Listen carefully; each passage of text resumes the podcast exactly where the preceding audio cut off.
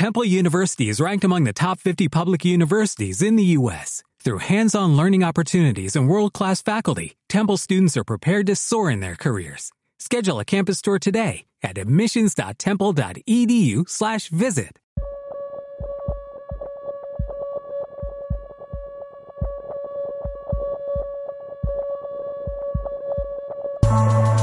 El tiempo de lectura hoy es el tiempo de Netflix o de YouTube. Las novelas son las series. Una hora de Game of Thrones equivale a 10 minutos de lectura. Hoy los cuentos y los microcuentos deben suplir esas 100 páginas que la gente se aburre de leer. En este primer capítulo traemos cuatro relatos que son como cuatro bombas o bebidas energéticas, cargados de ironía y de una verdad filosa, contados de manera astuta.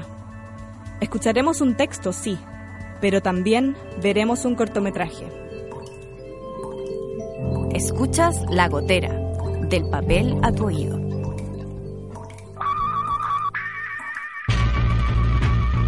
Este es el primer capítulo de La Gotera, un podcast producido por Grifo, la revista de los estudiantes de literatura creativa de la UDP. En este capítulo, nuestra autora invitada será Macarena Bastidas. Ella es Sagitario, tiene 23 años y desde los 16 ha sacado incontables fotos a lo largo de Chile, desde Arica a Tierra del Fuego. Nunca le interesó demasiado la literatura, hasta que entró a estudiar literatura creativa. Nos dijo, desde que hice el primer ejercicio, la sensación que me da al escribir no se compara con nada. Hoy une sus dos pasiones en su cuenta de Instagram llamada Exfrasista. Los textos que leeremos pertenecen a ese conjunto de obras. Escuchas La Gotera, del papel a tu oído.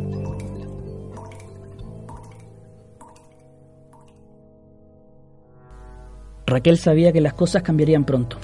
Lo veía venir. La noche del primer lunes del mes, los militares que estaban vigilando su pasaje tuvieron una reunión extraordinaria. Prendieron una hoguera e iniciaron el ritual prohibido por la presidenta. El Meli le advirtió a Raquel que no se acercara a la ventana, mucho menos que saliera al patio. Pero como siempre, la curiosidad pudo más que la razón. Luis Navarrete, conocido como el Luchito Mario, era el capitán de la patrulla encargada del sector sur de Santiago, que esa noche se comía por primera vez un completo en un carrito de esquina. Raquel fue la primera víctima en ser devorada. La sangre siempre trae más sangre, pensó Luchito Mario cuando vio que le sacaban la cabeza de un mordisco. Los soldados de La Pintana, Puente Alto y Pirque fueron los precursores del desastre que se expandía simultáneamente al país entero.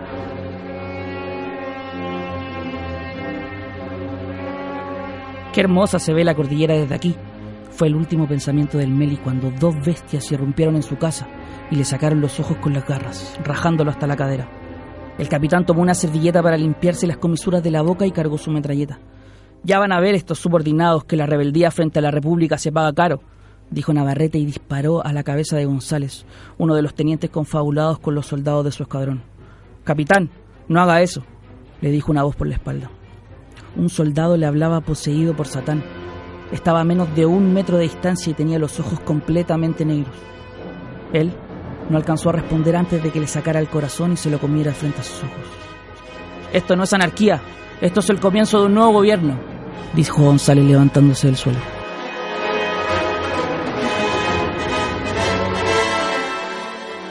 Siempre llegamos muy temprano en la mañana a buscar los cuerpos que tiran desde Providencia. Algunos cadáveres quedan enganchados en otras partes del río y los pacos los encuentran primero al otro día. Pero lo normal es que lleguen a esta parte del cauce. Así hemos dispuesto nuestro trabajo encubierto por dos años. Ellos desechan allá, nosotros recogemos acá. Hace cuatro meses que soy compañero de Letien, un sicario entrenado que llegó desde Haití. Se consiguió papeles nuevos para poder entrar de forma legal y cumplir con el trabajo. En todo caso, los jefes lo ayudaron bastante con eso porque era un trabajador reconocido. Él nos enseñó a no dejarles moretones visibles a las víctimas. Nosotros le enseñamos cómo se maneja el negocio aquí. Los colombianos son nuestros enemigos más temidos por integrar familias enteras a la red a lo largo de todo Chile. Algo que me tranquiliza por el momento es que anoche se firmó con ellos el pacto de no agresión que tanto se esperaba. Ya se habló todo lo necesario. Los parceros nos dejarán gobernar tranquilos el país. Nosotros nos comprometemos a no matarle más a su hijo. A pesar de todo lo que hemos pasado, a veces igual me altero y me siento desconfiado, engañado. Pero siempre está ahí la Matei, dándome ánimo, diciéndome que lo que hacemos está bien, que no me preocupe, que estos muertos pasarán igual de piola que los del régimen militar.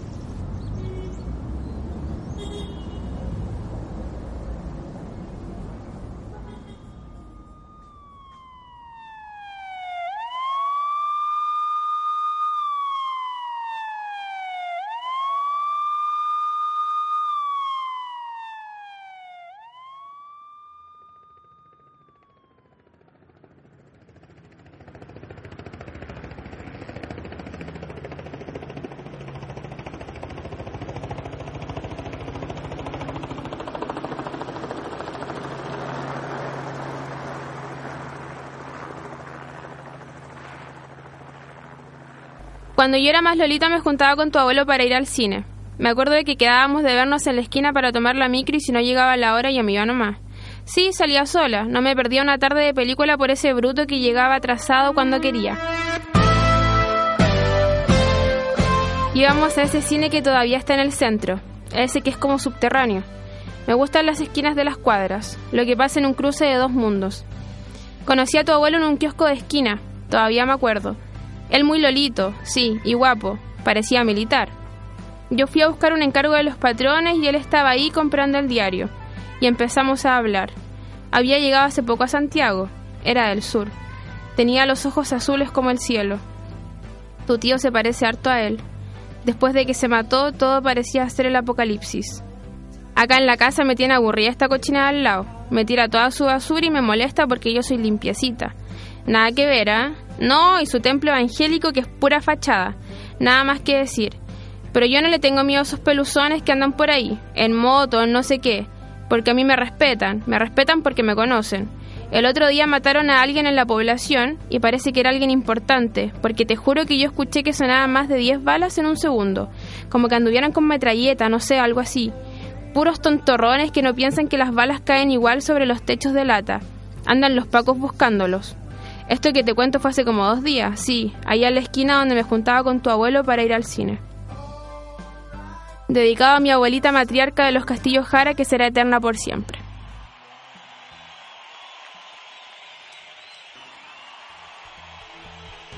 Bienvenidas y bienvenidos, estimado público, a la primera presentación en Chile del mejor, último y más moderno producto para bajar de peso.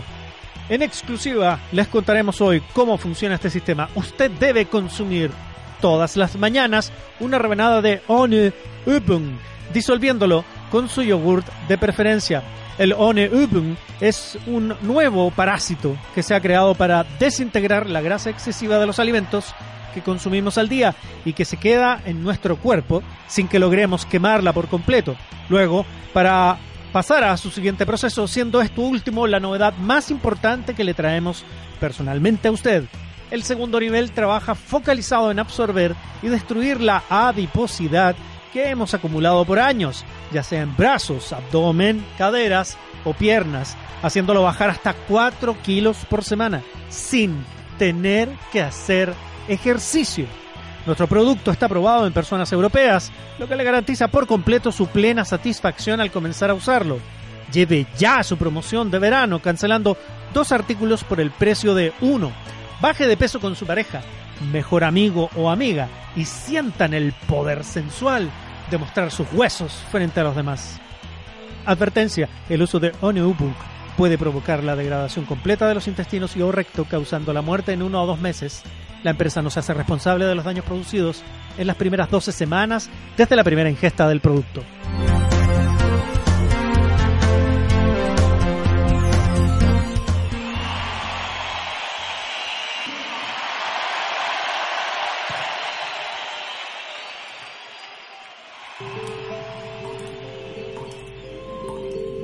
Escuchas La Gotera, del papel a tu oído.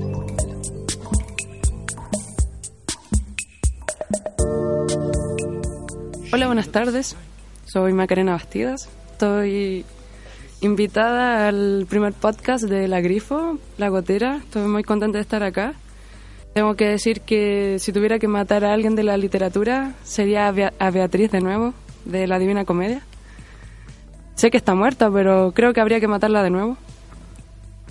Yo creo que mm, si me tocara tendría que elegiría tirar con Dalí y me casaría con Mistral porque viviríamos felices para siempre. Em, bueno, yo fui a un colegio Opus Dei hasta segundo medio que me echaron Después de eso eh, fui a un colegio evangélico y decidí estudiar cocina, técnico en cocina. Y la verdad fue muy genial porque en verdad no teníamos pruebas, solo teníamos que cocinar y comíamos mucho todo el día. Bueno, después de eso eh, me di cuenta en mi segundo colegio de que los mandamientos evangélicos eran diferentes a los católicos y eso para mí en mi cabeza fue como, no sé, una bomba nuclear y por lo tanto ahora no creo en Dios. Y doy gracias a eso también. Gracias a Dios no creo en Dios. ni en las religiones. Estaba haciendo en el verano la práctica de mi técnico y bueno, con los resultados PSU vi como mis opciones que tenía y lo mejor que me había ido era lenguaje.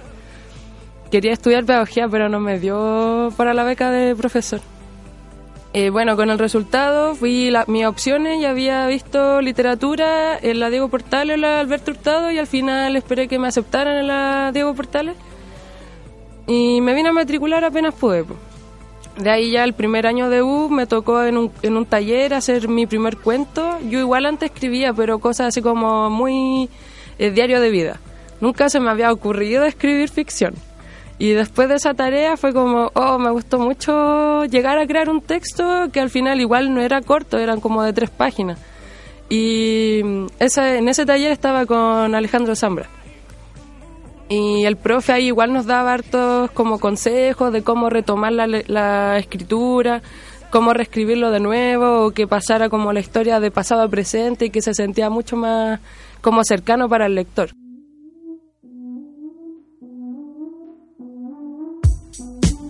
Lo que más me gusta escribir es que lo que he hecho últimamente, los textos que he escrito, que son de frasista, los cuentos cortos para Instagram, eh, me pongo, antes de escribir, me pongo a pensar cuál es el cuento que me gustaría leer, como de qué tema me gustaría leer y no he leído hace tiempo.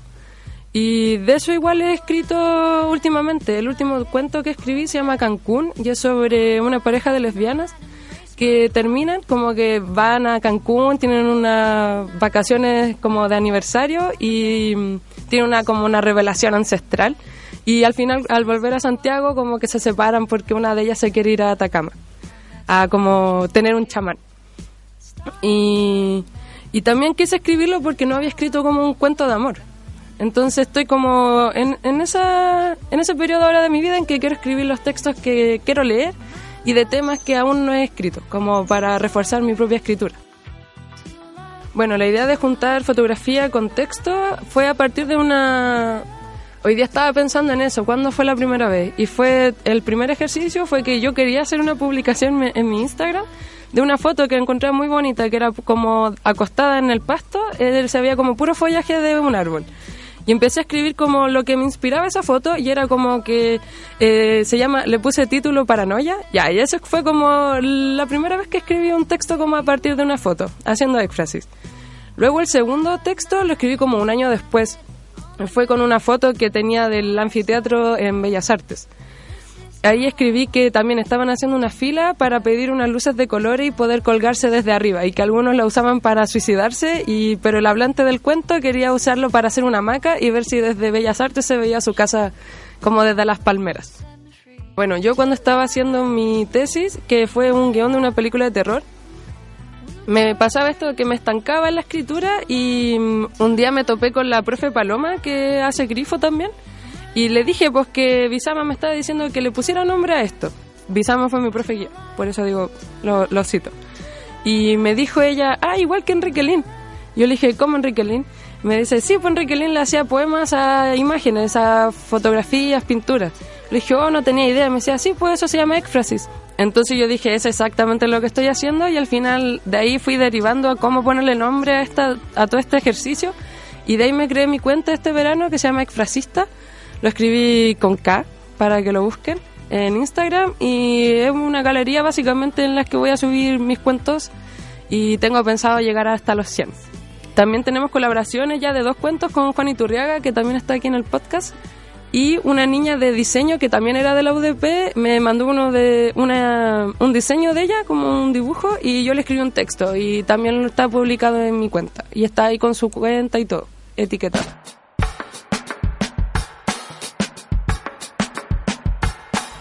Bueno, mi experiencia personal en cada uno de los textos que fueron leídos son, por ejemplo, que cada, todos están como basados en Santiago, que es la ciudad donde vivo.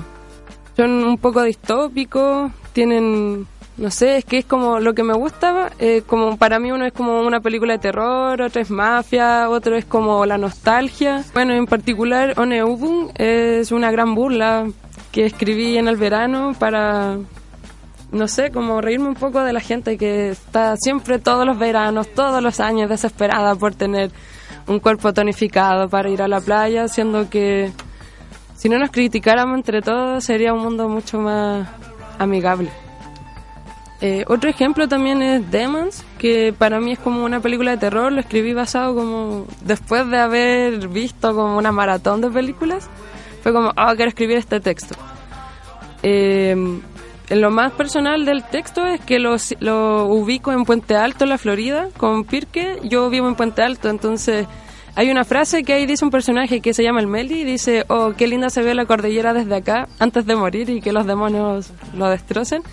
Es básicamente una oración que digo yo casi todas las mañanas al abrir la cortina y veo la, la, cordillera ahí desde mi pieza y es como, oh, qué linda la cordillera, qué linda se ve la cordillera desde acá. Ya, bueno, otra cosa que me interesa destacar es que igual todos mis cuentos están escritos desde una perspectiva de un hablante de clase media o más baja. Yo igual cuando iba a la básica me iba a la casa de mi abuela que vive ahí en el castillo, en La Pintana, y todavía vive ahí y es como un ambiente con el que me cruzaba todos los días, que al lado de mi colegio habían potreros gigantes hasta Santa Rosa. Y a veces aparecían animales muertos. Y noticias así, pues también de hecho ahí en la carretera cerca de mi casa fue donde encontraron a Hans Pozo hace algunos años atrás, cuando lo estaban construyendo en Puente Alto. Entonces es como ese es el ambiente con el que yo me encuentro todos los días, entonces me sería difícil también crear personajes que estén muy alejados de eso, como con mucho lujo, cosas así, porque eh, nunca me ha tocado vivir eso. Entonces me es mucho más fácil escribir desde como mi experiencia. Y eso se puede ver igual en todos mis textos.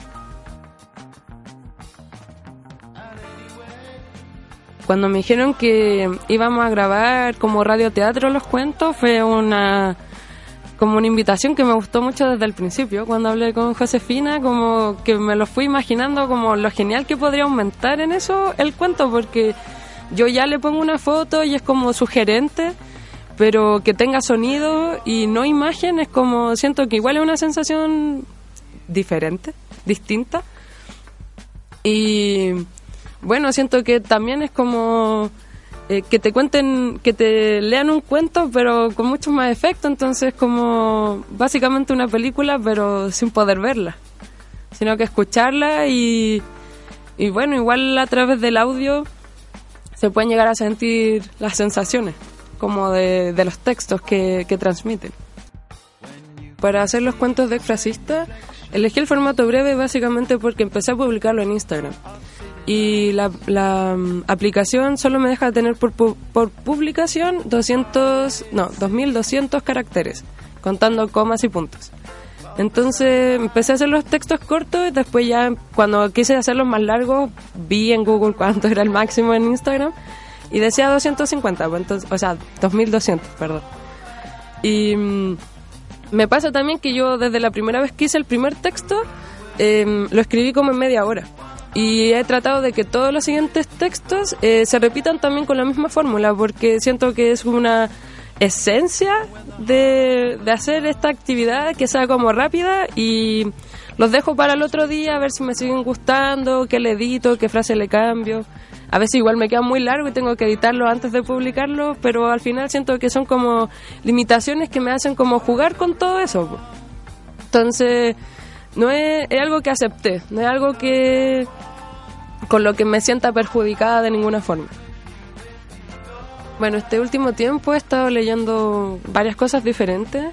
Ahora estoy leyendo sobre anarquía para empezar mi, la escritura del segundo guion, que, que espero terminar ya el próximo año y, y, me gustaría grabarlo en algún momento, ambos guiones, el de la tesis y el que estoy haciendo ahora. Me gustaría hacer cine, eso, eso quiero, a eso quiero llegar.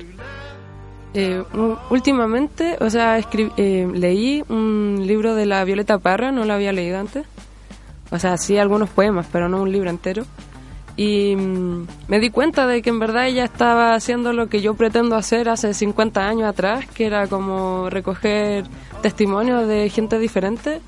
Y siento igual que los cuentos de exfrasistas son todos narradores diferentes en todo caso, pero que yo igual intento que sea muy oral. Entonces siento que de alguna forma igual se parece un poco, aunque sea de forma mínima, eh, como el objetivo de mi trabajo y lo que hacía Violeta Parra en algún momento.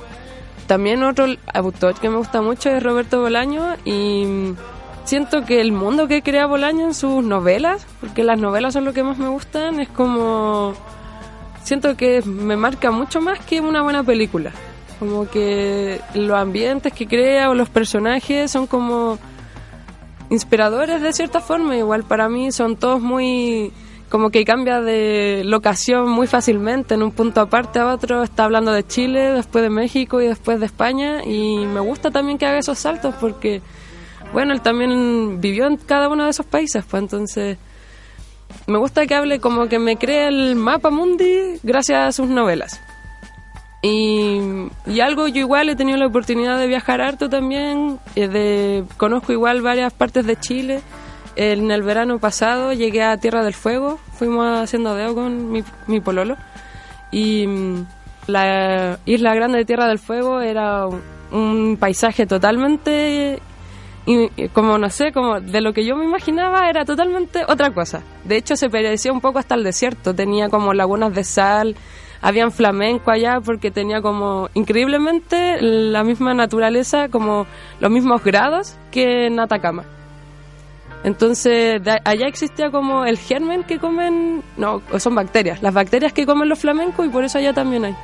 Y si yo no lo hubiera visto, que alguien me lo dijera, hubiera sido muy impresionante en todo caso.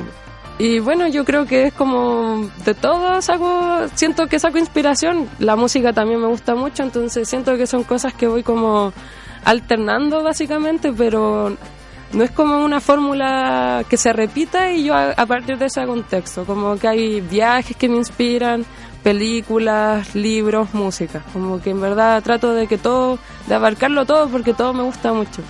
Y siento que eso igual me prepara de cierta forma para el cine porque el cine lo abarca todo, abarca todo eso al mismo tiempo.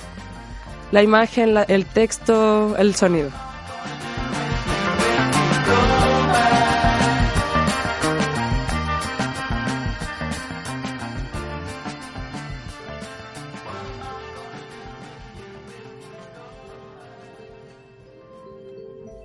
Esto fue La Gotera, un podcast producido por Revista Grifo de la Universidad Diego Portales. Este capítulo fue conducido por Josefina Frías. Agradecemos la participación especial de nuestros lectores.